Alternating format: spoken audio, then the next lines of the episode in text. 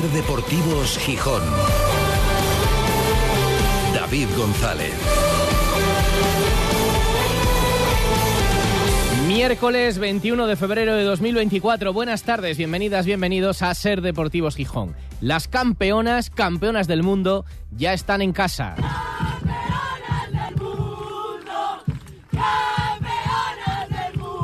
El año pasado era muy difícil. ¿eh? Era algo histórico. Y es que, joder, volvimos a liar la parra, ¿eh? Tenéis a las mejores jugadoras que vais a ver en vuestra historia. Gracias a todas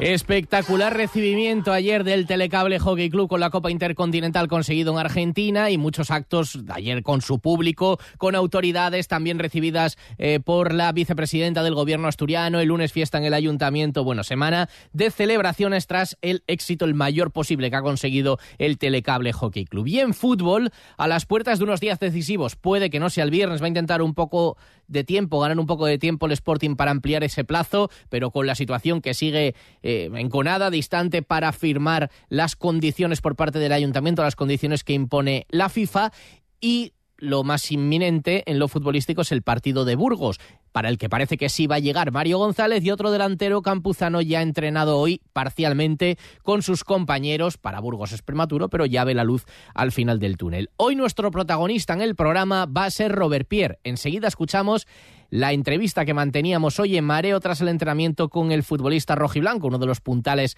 de la defensa del Sporting. Y en el último tramo, el otro protagonista va a ser el homenaje a un grande del deporte asturiano, nos dejaba hace muy poco y hoy vamos a recordar en la Manfredoteca al boxeador Gitano Jiménez. Es el menú para el día de hoy, viene completo, así que no perdemos más tiempo y antes de nada os recordamos que estéis atentos a la antena de la SER porque en unos días tenemos por aquí un programa de radio muy especial. Ser Deportivos Gijón. David González. Hola, soy Carlos Francino. Me hace muchísima ilusión anunciaros que el próximo 22 de marzo vamos a abrir la ventana en el Pozo Sotón, en San Martín del Rey Aurelio. Porque Asturias es paraíso natural y paraíso minero, con su patrimonio industrial. Todo eso hay que mostrarlo, hay que compartirlo, y más ahora con la llegada de la alta velocidad. Así que la ventana vuelve a Asturias el viernes 22 de marzo en el Pozo Sotón. Os esperamos. Patrocina Asturias Paraíso Natural, Asturias Naturaleza Minera. Fripastur crece y queremos mostrarte todas nuestras novedades. Celebramos nuestro primer salón de degustación con más de 15 espacios gastronómicos de las mejores marcas del país, show cooking, música ambiente y muchas sorpresas más. Te esperamos el 5 de marzo en el pabellón 1 de la Feria de Muestras de Gijón a partir de las 11. Fripastur, tu distribuidor de alimentación. Eventos solo para profesionales. Cuando todo sube, ándate con ojo. Ahorra con tus 29 de Sol Optical. 29 gafas graduadas por solo 29 euros. 29. Tus nuevas gafas para ver y disfrutar. En Gijón, Centro Comercial Los Fresnos y Paseo Begoña. Infórmate en soloptical.com. Sol Optical. Solo grandes ópticas. ¿Sí? Hola Alberto, soy Marisa de Laboral Cucha, ¿cómo estás? Hola, Marisa. Oye, eh, sé que andabas pensando qué hacer con tus ahorros y tenemos algo que te puede encajar. Un depósito con unas condiciones muy interesantes. Ah, claro que sí. Pues me paso ahora mismo. Depósitos Laboral Cucha. Más información en oficinas o laboralcucha.com. Spa Residencia Felechosa, relax y bienestar en el Alto Ayer. Nada como una buena hidroterapia en el Spa de Felechosa para recuperarse, fortalecer tu sistema inmune y poner a punto tu cuerpo. Visítanos en tus escapadas a Fuentes de Invierno. Abrimos todos los días por la tarde y fin de semana y festivos también de mañanas. Reservas en el 985 48 75 86 o en spa arroba residenciaspafelechosa.com. Disfruta en el restaurante La Vaca Asustada con las mejores carnes del mundo a la parrilla y en su punto de maduración. La Vaca Asustada, en el centro de Gijón. Los cortes más exclusivos de España, Escocia, Estados Unidos, Japón, Holanda, Francia o Argentina. Calle San Bernardo 79, en el Paseo de Begoña. Restaurante La Vaca Asustada. Una carne que mete miedo. Yo uso Guppy porque es 100% eléctrico. Busco el más cercano, lo uso, lo dejo donde me venga bien y listo. En mi empresa lo usamos para ir al aeropuerto y así me olvido del parking. A mí me soluciona los días. Voy de compras, a la uni, al taller, para la mudanza. Es muy cómodo, con una app en el móvil lo hago todo. Ya lo usan un montón de gente. Guppy es una idea genial. ¿Y tú qué tipo de Guppy eres? Guppy.es. ¿Tienes móvil? ¿Tienes coche? Ser Deportivos Gijón. David González. Estamos en la escuela de fútbol de Mareo. eh, ya va tomando olor a brasas. Dentro de poco olerá mejor todavía. En eso, la verdad es que os llevan ganados el uruguayo y el argentino, a los gallegos, más asado que pulpo. ¿eh? Ya se lo digo a nuestro protagonista. No sé si el pulpo va a caer también a lo largo de la temporada. Y estamos con un protagonista eh, protagonista de verdad en la temporada del Sporting, jugando muchísimos minutos y siendo un hombre importante en el equipo. Su nombre fue uno de los culebrones del, del verano, aunque no demasiado largo, porque en julio ya se resolvió. Robert Pierre, defensa del Sporting, ¿qué tal? Buenas tardes. ¿Qué tal? Muy bien. Eh, decía yo lo de que el asado se está imponiendo al pulpo este año. Eso va a haber que corregirlo en algún momento entre Insua y tú. Algo tendréis que Sí. hacer ahí para Bueno, es que ¿no? lo- los latinos siempre acaparan mucho. Siempre que hay un, un argentino, uruguayo, algo así en el equipo, siempre asados cada dos por tres. No nos dan espacio para lo nuestro. Y tenéis uno ahí también, en este momento importante. De vez en cuando os gusta también reuniros todos y, y ahí compartir también sobremesa un ratito. ¿no? Sí, sí, está muy bien eso. Yo creo que hace piña, hace grupo y, y además la carne está cojonuda, así que lo, lo pasaremos bien. Pues es la actividad que hoy, después del entrenamiento, van a compartir los futbolistas. Nosotros estamos, como digo, con un jugador de 29 años recién estrenados, como quien dice, porque es de hace unos días el cumpleaños de Oleiros, un municipio pegadito a la zona metropolitana de, de La Coruña, que ha aterrizado en Gijón yo creo que con una etapa de momento satisfactoria después de una muy larga en el Levante, creo que fueron siete temporadas eh, por allí, y con un peso específico también muy importante en el equipo. 26 de los 27 partidos has participado, eh, con dos asistencias, y de momento te falta marcar un, aquel que te quitó Cali. Eh, del taconazo y demás en un partido, bueno, en un partido que tuvo de todo, así que tampoco aquel contra el Racing de, de Ferrol, pero aquello podía haber sido gol tuyo, ¿eh? Sí, podría haber sido, pero bueno, yo creo que si no la toca nadie igual no entra. O sea, que hacía falta un poquito de ayuda, que, que no pasa nada, que al final lo importante es que entre, no que sea mi gol o no. Tú di que estaba ensayado aquello. Bueno, la toco, bueno, la sí. desvía, bueno, hombre, más o Ensayado menos. lo anterior, sí, luego ya el resto fue un poco más improvisado lo, lo que había dentro del área, pero sí. Eh, ¿Contento en Gijón? La verdad es que las cosas están saliendo muy bien, ¿no? Sí, muy contento en general, eh, con todo, con el club, con, con el vestuario, con el cuerpo técnico, con la ciudad. Estoy, estoy muy feliz, la verdad, en todos los sentidos. Tuviste que apostar, eras un jugador cotizado en el mercado, quedabas libre después de tu etapa en el Levante, como digo, de un ciclo largo.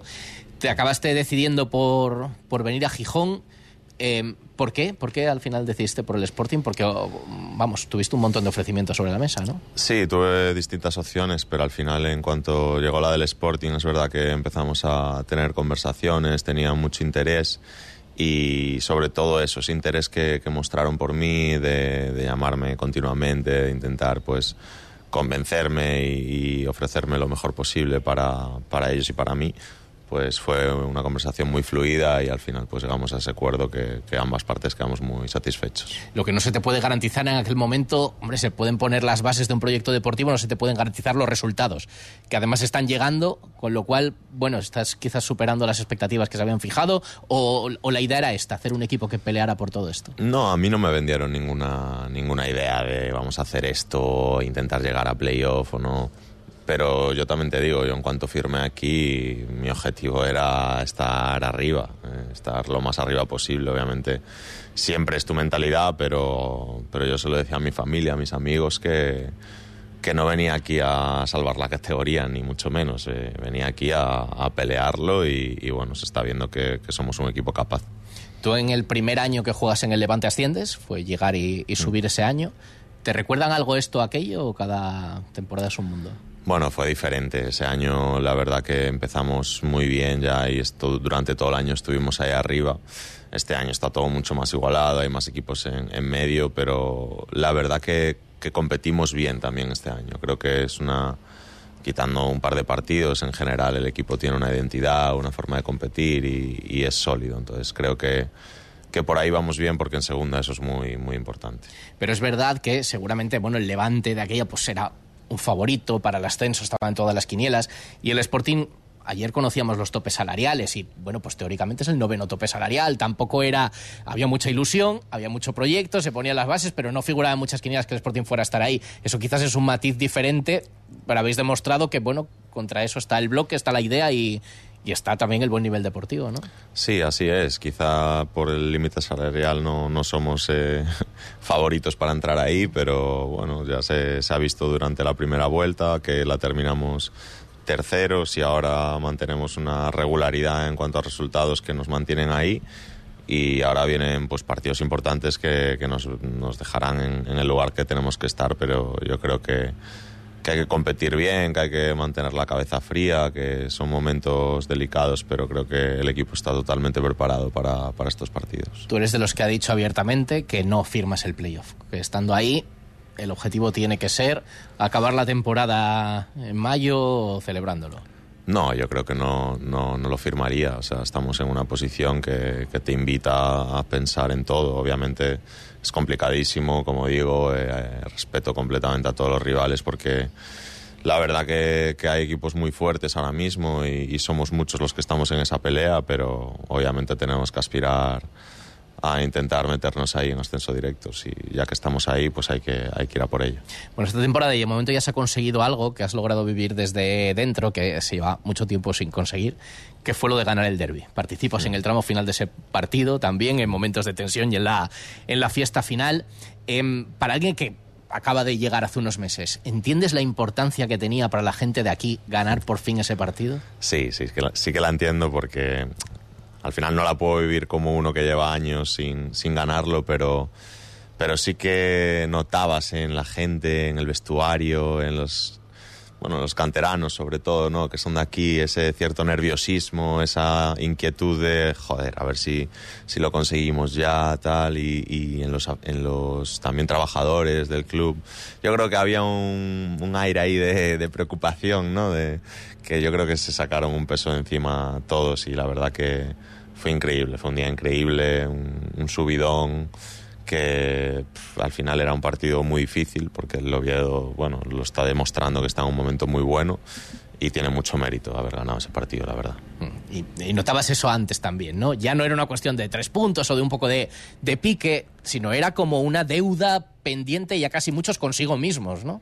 Sí, sí, sí, porque al final eran muchos años y, y yo creo que te da rabia, ¿no? No poder dar esa satisfacción a la, a la gente, a la afición, que, al final es un partido especial y, y, un poquito más importante, ¿no? Que los demás, aunque a veces digamos que no, pero sí que, sí que bueno, pues es, es una, una felicidad enorme que, que, que se notó luego en la ciudad y daba gusto, la verdad.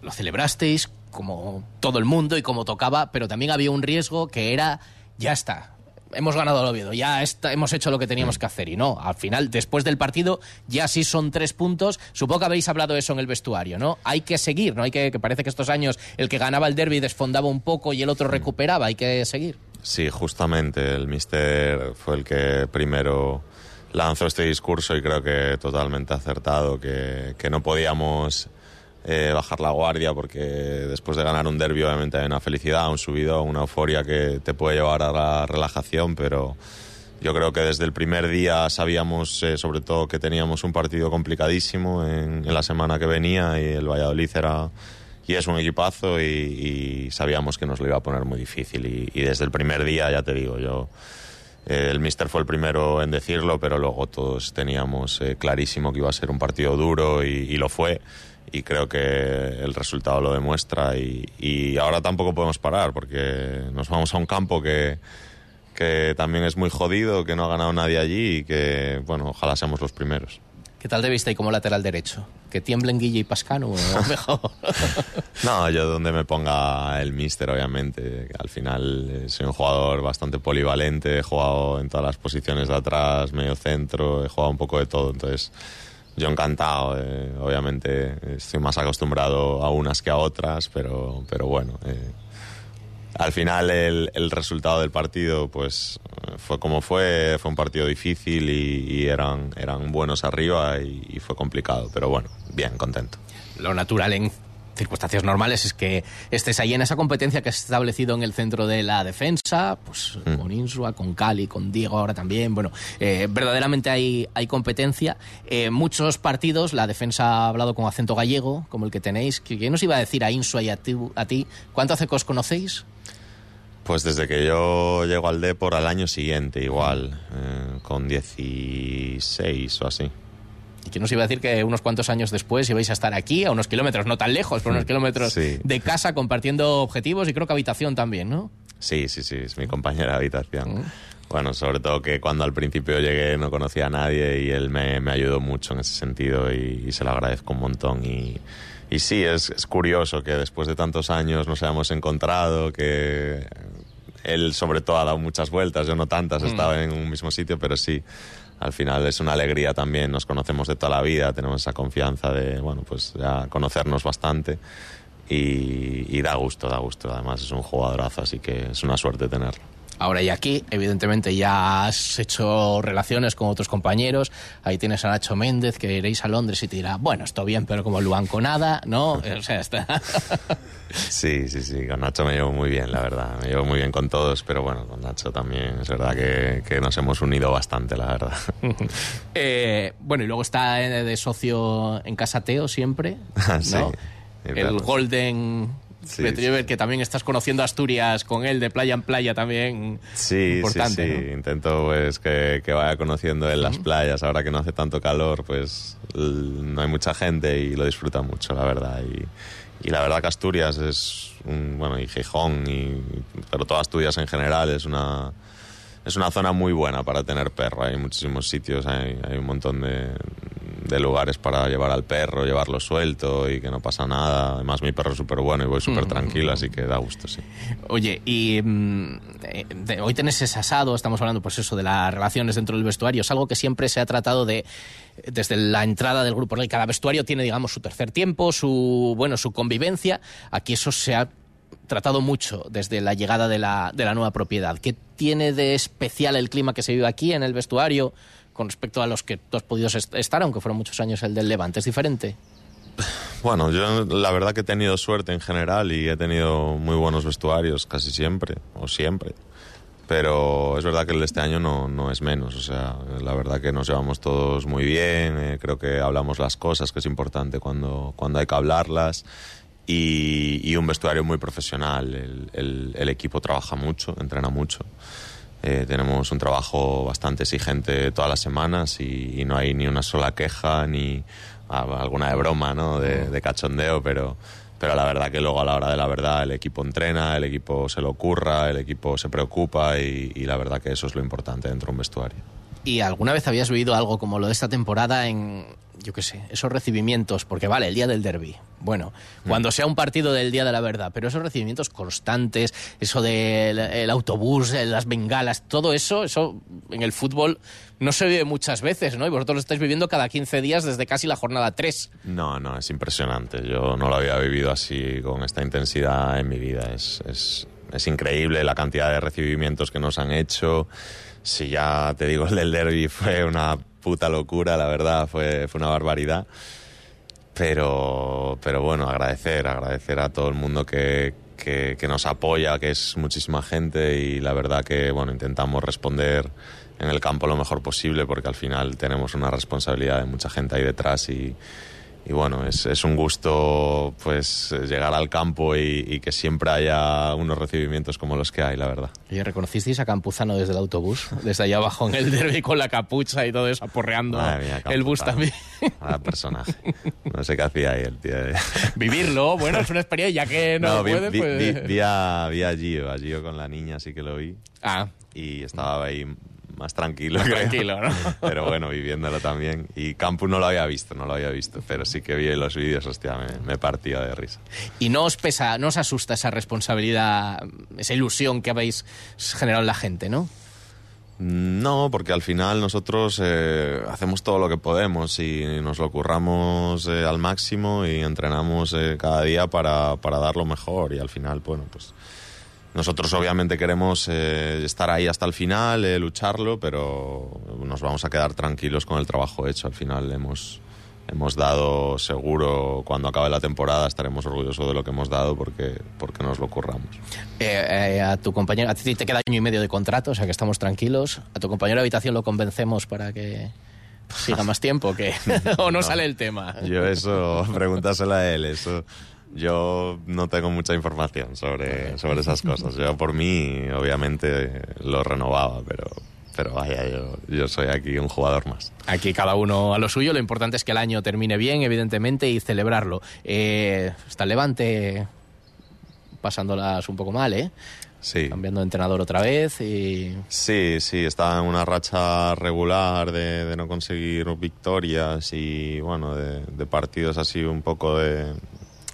que no te salen las cosas y, y la verdad que, pues, me sabe mal porque tengo muy buena relación con el cuerpo técnico de Javi, con todos, son unas personas además espectaculares, eh, súper normales, humildes, trabajadoras y, bueno, nada, eh, la verdad que, pues, les deseo lo mejor de aquí en adelante y, y nada, creo que Felipe va a ser el encargado de, de Sí, de cogerlo. momento. que ya lo hizo, ya, ya lo hizo, sí, sí, sí. Ya lo hizo en otra ocasión y lo había hecho bien, a ver si, si consigue, pues... eh, Bueno, mucho, es decir, bueno... Tampoco ya. tanto, Tampoco ¿no? Que- tanto, que- bueno, que oye, se queden sí. fuera, ¿no? Pero...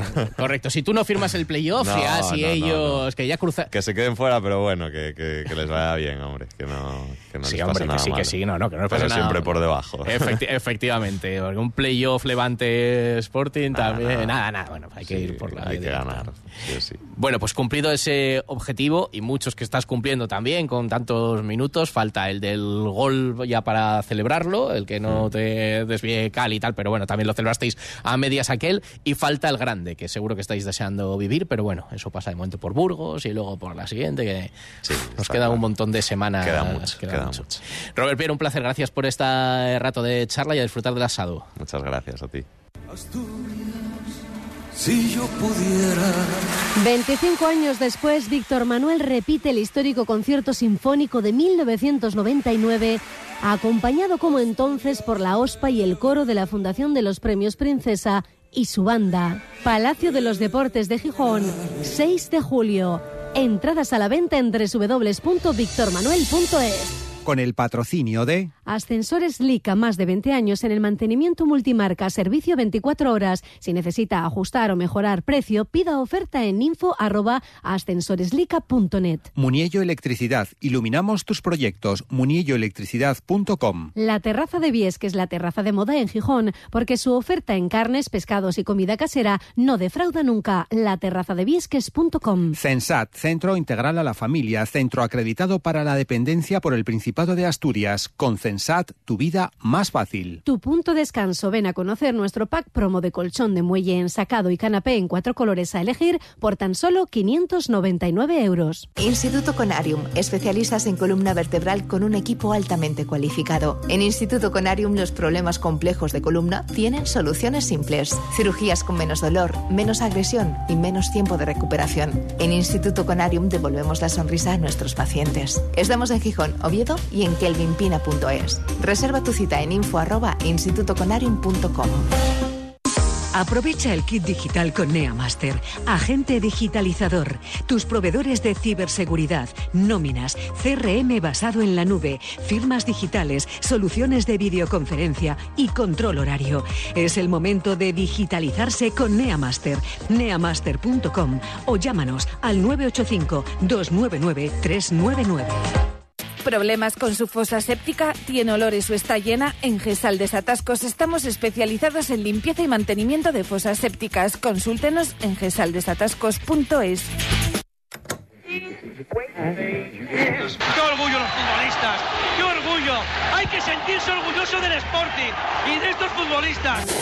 En Ser Deportivos Gijón, Manfredo Teca. Cuando era más joven, viajé en sucios trenes que iban hacia el norte. Ya sabéis, los oyentes habituales de este programa y de esta sección, que habitualmente aquí hablamos de fútbol. Suele estar muy vinculada la Manfredoteca al fútbol en la ciudad y concretamente a la historia del Sporting. Pero bueno, ha habido alguna excepción. Alguna vez hemos hablado de ciclismo. Por ejemplo, Manfredo Álvarez, buenas tardes. Buenas tardes. Eh, pues de ciclismo, con el aniversario del Clash, del Clash. De baloncesto también. De baloncesto también. Y eh, hoy también hablamos, dejamos el fútbol, apartamos el fútbol para hablar también de otros deportistas y otra especialidad en la que también hubo éxitos, algún éxito excepcional, en este caso por una, por una pérdida. Sí, del boxeo. Nuestro protagonista de hoy teníamos pendiente rendirle un homenaje eh, y más bien al caso cuando los deportes de contacto han vuelto a las portadas gracias al Campeonato del Mundo de UFC logrado por Ilia Topuria este fin de semana en Los Ángeles. Eh, nuestro hombre de hoy es el boxeador José María Gitano Jiménez. Nos dejó hace poco más de un mes, el viernes 19 de enero a los 71 años, víctima de un problema coronario. Estamos hablando de un asturiano que figura en el Olimpo del boxeo español, ya que logró un hito histórico, ser el campeón de Europa más joven de todos los tiempos en la categoría del peso pluma, en una velada que se celebró en la Plaza de Toros de Gijón el 12 de mayo de 1973. Entonces era muy común hacer eh, veladas de boxeo en plazas de toros. Bueno, eh, de hecho, eh, Javi Castillejo, su, su recinto fetiche era la, la, cubierta de Leganés. Y en esa pelea, Gitano Jiménez ganó por puntos al escocés Tommy Glencross. Estamos hablando de unos tiempos en los años 70 que, bueno, vivía el boxeo, unos momentos espectaculares, un momento de apogeo total y en este país claro, muy y, importante. Y, y, sin redes sociales, evidentemente, y con solo una cadena de televisión, se televisaban muchas veladas y el fútbol y el boxeo eran un poco los dos deportes punteros. En el deporte de entonces, de las 12 cuerdas, que ahora son 16, Pepe Legra era una de las estrellas junto a Miguel Velázquez, Pedro Carrasco, Urtain, Perico Fernández, el leonés Roberto Castañón, Dundún Pacheco, José Durán, el hispano-uruguayo Alfredo Evangelista, que le aguantó los 15 asaltos a Mohamed Ali, ahora son 12 el máximo de asaltos, los asturianos José Ramón Gómez Foul, que también fue campeón de Europa, Rodolfo García, o Dacal, medallista olímpico en Múnich 72. Y, por cierto, ¿sabes mmm, quién fue rival en la categoría del peso pluma en distintos campeonatos de España eh, de, de Getano Jiménez? Sorpréndeme. Pues el apellido te va a sonar. El almeriense José Bisbal, el padre de David Bisbal. Anda. Sí, sí. Y llegaron a enfrentarse varias veces y con distintos resultados. Y fue un gran boxeador a nivel nacional el padre de Bisbal, sí. Hace eh, 50 años, además, el boxeo era también, bueno, una salida para eh, críos deportistas de barrios humildes también. Sí. Bueno, pues era una salida profesional y económica. Sí, evidentemente el deporte es un, eh, del boxeo es muy duro y ¿quién se, se, metía ahí? Pues la gente de familias humildes, ¿no? Eh, mucha gente de barrios de Madrid, de, de, Aragón, de Cataluña, de distintas partes de España y también pasaba aquí en Asturias. Eh, como su, indica su apodo, Gitano Jiménez nació en el seno de una familia de etnia gitana, en Oviedo el 11 de noviembre de 1952.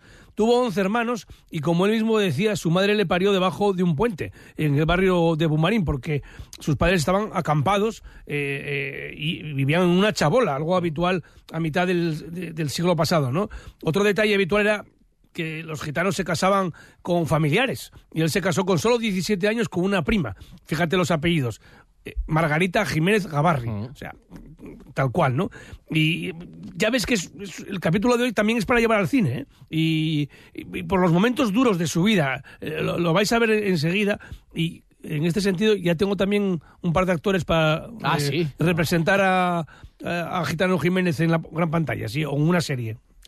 Eh, vamos a hablar de sus inicios. ¿Con qué edad empezó a, boxear Gitano Jiménez? Pues él empezó a boxear muy joven, con solo 15 años, y después de ver pelear en Oviedo al mítico Pepe Legrá. Se integró en el gimnasio de Roberto Prieto, otro histórico del boxeo asturiano, y su progresión fue meteórica. No tenía mucha técnica, pero debido a su valentía, coraje, eh, un físico magnífico, una gran rapidez, se saltó todos los plazos. Con 19 años ya ganó el Campeonato de España Junior del peso ligero y, y, poco más de un año después, como te decía, fue campeón de Europa profesional en el peso pluma, además de ser cinco veces campeón de España del superpluma y una vez del, del pluma. Hay un detalle curioso también de una gran velada que se celebró en lo que hoy es el, el eh, pabellón de la Arena, Gijón, se celebraba ahí un campeonato de España de peso pluma entre un obetense, Gitano Jiménez, y un gijonés, eh, Rodolfo García. Pique. Y se quedó Gijón la Se quedó victoria. ¿eh? Gijón. Sí, sí, eh, por abandono de, de Gitano Jiménez en el undécimo asalto.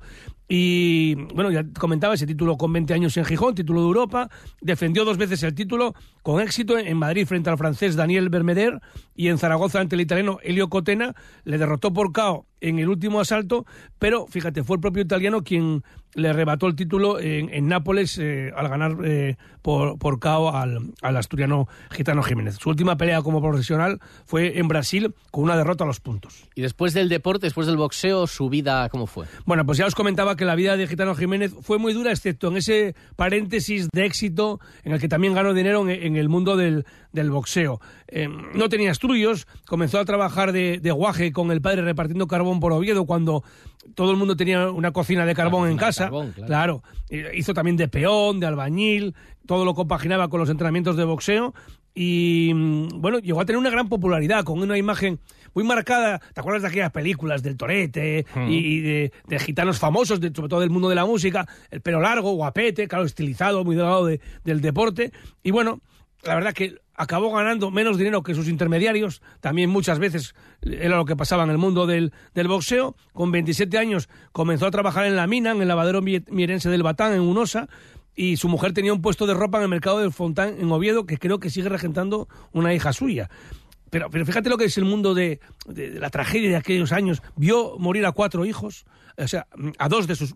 Vio morir a dos de sus cuatro hijos y, y en la década de los 90 pasó casi tres años en la cárcel por un delito de tráfico de drogas. Siempre mantuvo su inocencia y posteriormente el Tribunal Supremo anuló toda la causa y, y canceló una condena de 14 años. Pero él nunca pidió una indemnización. Fíjate, o sea, fue un indulto prácticamente y, no- y él dijo que bueno, que, que para adelante. Y algunos de los que nos están escuchando, veteranos, que ya estarán en torno a los 60 o los habrán pasado, recordarán a Gitano Jiménez como portero de la discoteca Don Giovanni. Don Giovanni era ¿Dónde de- estaba John Giovanni? al lado de los Salsa, eh, en, en Vanos Vista. Sí, sí, sí. Era una discoteca que se, se llenaba los domingos.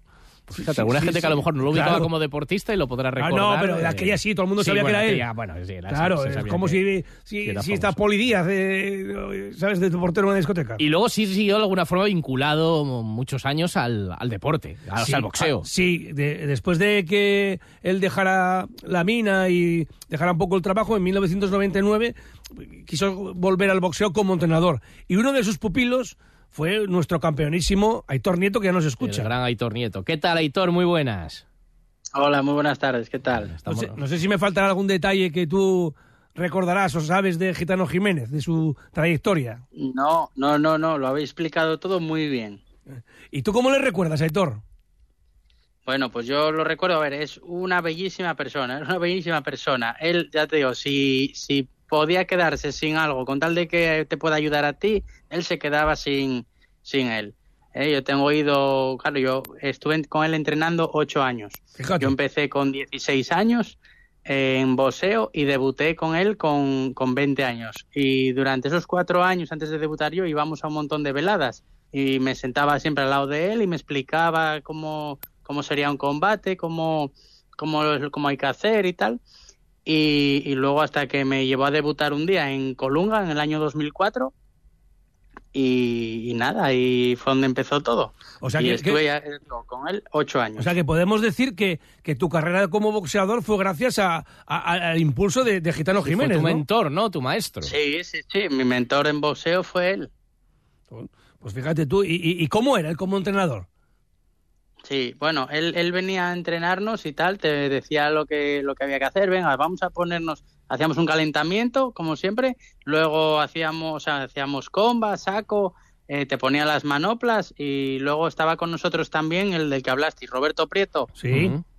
Pues Roberto Prieto había sido el manager de él y era promotor de veladas, entonces era el que el que nos avisaba cuando había combates y cuando íbamos a boxear.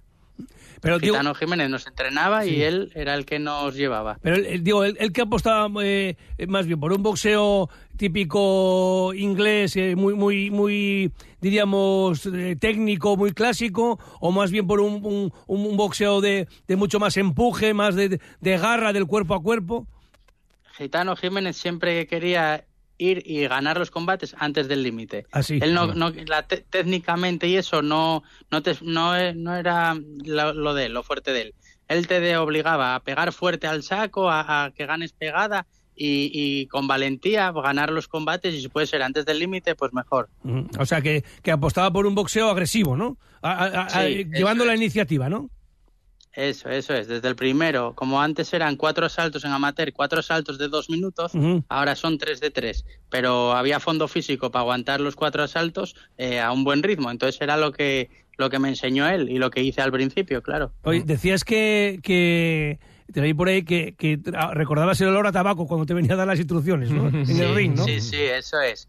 A lo mejor en el minuto de descanso él venía a darte agua, a quitarte el bucal y eso, y que recuperaras. Y siempre que venía con la mano a quitarme el bucal, el olor, el olor a tabaco de la mano de... Te mataba. Además era una mano amarillenta ya de, del humo que ya se le veía... Y fíjate, habla- Sí, sí, a- hablabas, hablabas de su carácter, buena persona, y eso que con el repaso que nos acaba de hacer Manfredo, fue una vida de película eh, y y una vida complicada también, ¿eh? Sí, sí, sí. También eh, andaba por ahí vendiendo ropa, que, que o sea, él andaba repartiendo carbón con el padre, Sí. pero luego también andaba vendiendo ropa por las casas. Sí, sí, claro, de ahí saldría seguramente ese puesto que comentábamos antes en, en, el, en el Fontán de, de su mujer. Ya Sí. para terminar, eh, que hay un cierto debate ahora, Aitor, con el tema del éxito de Ilia Topuria eh, en la UFC. Eh, hay gente, mm, mm, diríamos los clásicos del boxeo, que no... Que no se identifican No se mucho, identifican, ¿no? que no creen que tampoco vaya a ser un tirón para todos los deportes de contacto. ¿Tú cómo lo ves? No, para todos sí. Yo, yo por ejemplo, que tengo un gimnasio, eh, el lunes ya venía gente nueva, además, ya no solo para boxeo, sino para lo de la UFC, MMA, Sí. que es- tenemos clases también, y ya vinieron cuatro esta semana a apuntarse a MMA. Ah, sí, o sea, inmediatamente después de ver, y hay gente que ya se interesa por, parti- por, o sea, por, por- Sí, por- sí, por- estoy- por va entrenar. por modas. Yo estoy de acuerdo, sabes que soy muy aficionado al boxeo. Eh, he escuchado a Jaime Ugarte, por ejemplo, que dice que no le gusta. A mí la UFC tampoco me gusta mucho porque lo veo un poco como una pelea callejera. Ahora que tenemos a un campeón, sí, sí, sí, lo voy a seguir más. Pero eh, no está tan reglado como el boxeo, ¿no? Y es por ahí donde puede haber un poco la- las rencillas, ¿no? Mm.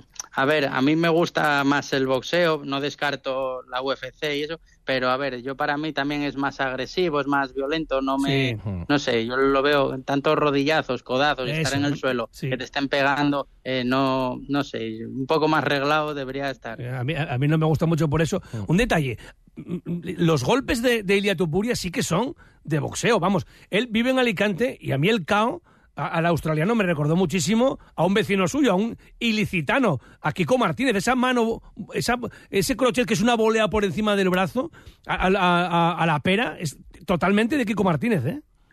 Sí, sí, no, es que además eh, tiene pegada, tiene ritmo de combate y la tupuria eh, tiene ritmo de combate y luego tiene bastante pegada y luego es echado para adelante que, Sí. y, y joven, que tiene 27, 28 años. Desde luego, hay que ser muy valiente para todos los deportes de contactos y este, sobre todo, y para ser campeón del mundo no te digo nada. Bueno, Aitor, que es un gustazo como siempre hablar contigo. Estamos en contacto. Muchas gracias. Gracias, Aitor. Un saludo. Aitor Hasta Nieto, luego, hasta luego. premiado en la gala del deporte. Sigue su trayectoria Sí, deportiva hombre. y que también sigue vinculado a- al boxeo, entrenando ahí a nueva gente. Y como- fíjate el dato, ¿eh? Cuatro se presentaron esta semana sí. para querer empezar a practicar también después de, de ver la victoria Y de la sobre UFC. todo te voy a decir una cosa, sabes que ahora ha crecido mucho la sección de boxeo en el grupo Covadonga y se apuntan muchísimas mujeres, ¿eh? Ah, sí, sí, sí, Muchísimas. hay una y muy jóvenes. Importantísimo. Bueno, y ahora en el tramo final me dijiste, Sí. al final quiero el Manfredo director, Sí, porque sí. ya tienes en mente, sí. tú ya piensas en Manfredo La Teca, la película. película. La y en película este o la caso, serie, la película o la serie eh, me- de, de la historia también de Gitano Jiménez. Y me lleva un tiempo, ¿eh? porque me tengo que meter en el ordenador con casting a, A buscar, actores. claro, director Y de casting. He, he encontrado a un gitano Jiménez para, para hacer el papel de joven.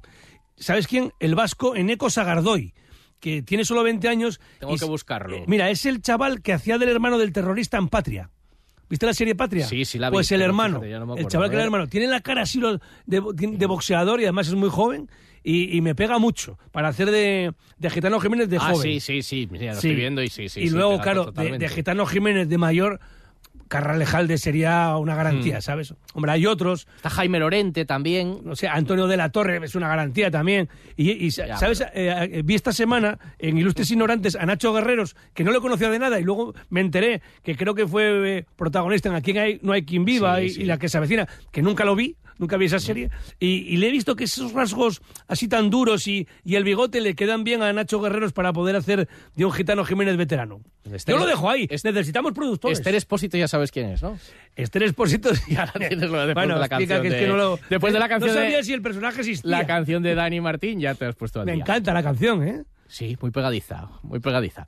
Bueno, pues como siempre, un lujo este repaso. Hoy saliéndonos del fútbol y contando la vida de un grande del deporte de la región del boxeador. Manfredoteca Gourmet gitano sección poseo.